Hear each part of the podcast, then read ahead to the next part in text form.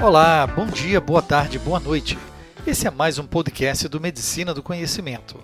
Ciência e informação a qualquer momento, em todo lugar.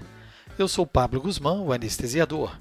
E como compartilhar é multiplicar, vamos abordar um tema relevante em função dos desafios de atendimento aos pacientes com infecção confirmada de coronavírus disease, ou COVID-19.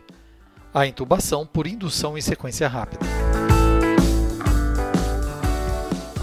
A sequência rápida é um método usado para controle rápido da via aérea, enquanto minimiza os riscos de regurgitação e aspiração de conteúdo gástrico, e se tornou relevante na redução da produção de aerossóis nesses pacientes.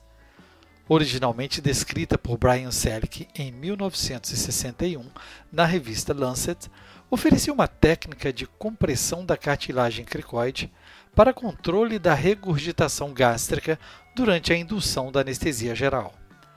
A técnica foi modificada ao longo dos anos e hoje entendemos que o perfil de cada paciente pode modificar certos elementos que foram inicialmente propostos.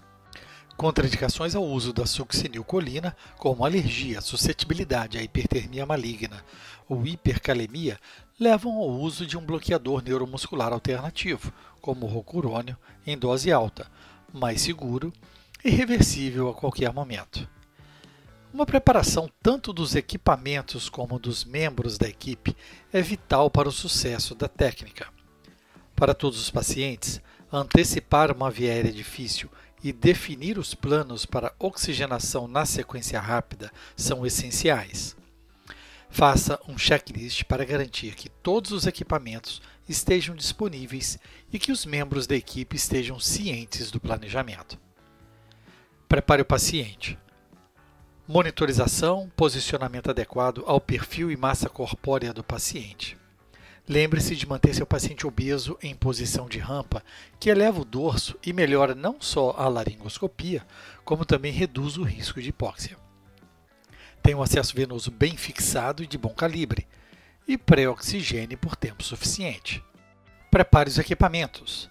Tem os equipamentos de via aérea disponíveis e de fácil visualização, tubos endotraqueais de tamanho apropriado ao paciente, mas sempre um número acima e um número abaixo. Bugie ou estilete são peças importantes. E mantenha seu aspirador sempre ligado. Rotule suas seringas e fique preparado para alterações hemodinâmicas após a indução. O cuidado com as doses das drogas é mais importante que a escolha dessa droga. Em pacientes em choque, uma dose muito modesta de hipnótico pode ser suficiente, pois essas drogas podem facilmente levar ao colapso circulatório e parada cardíaca. Medicações para ressuscitação cardiopulmonar devem estar prontamente disponíveis, mesmo que fora da sala de cirurgia.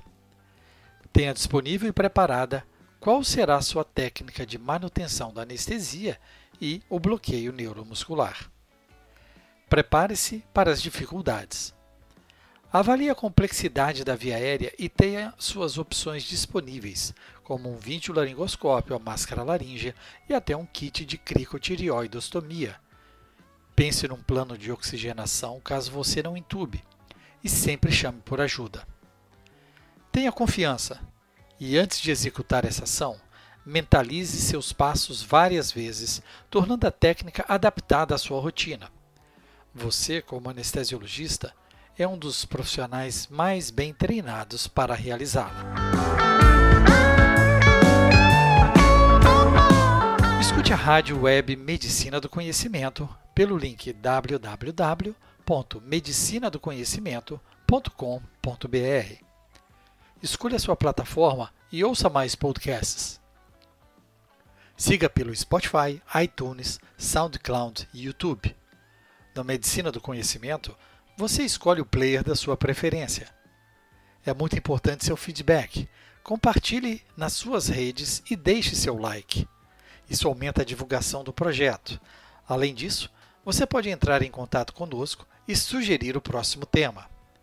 Fique ligado nas redes sociais: Twitter, Facebook e Instagram Medicina do Conhecimento. Afinal, compartilhar é multiplicar.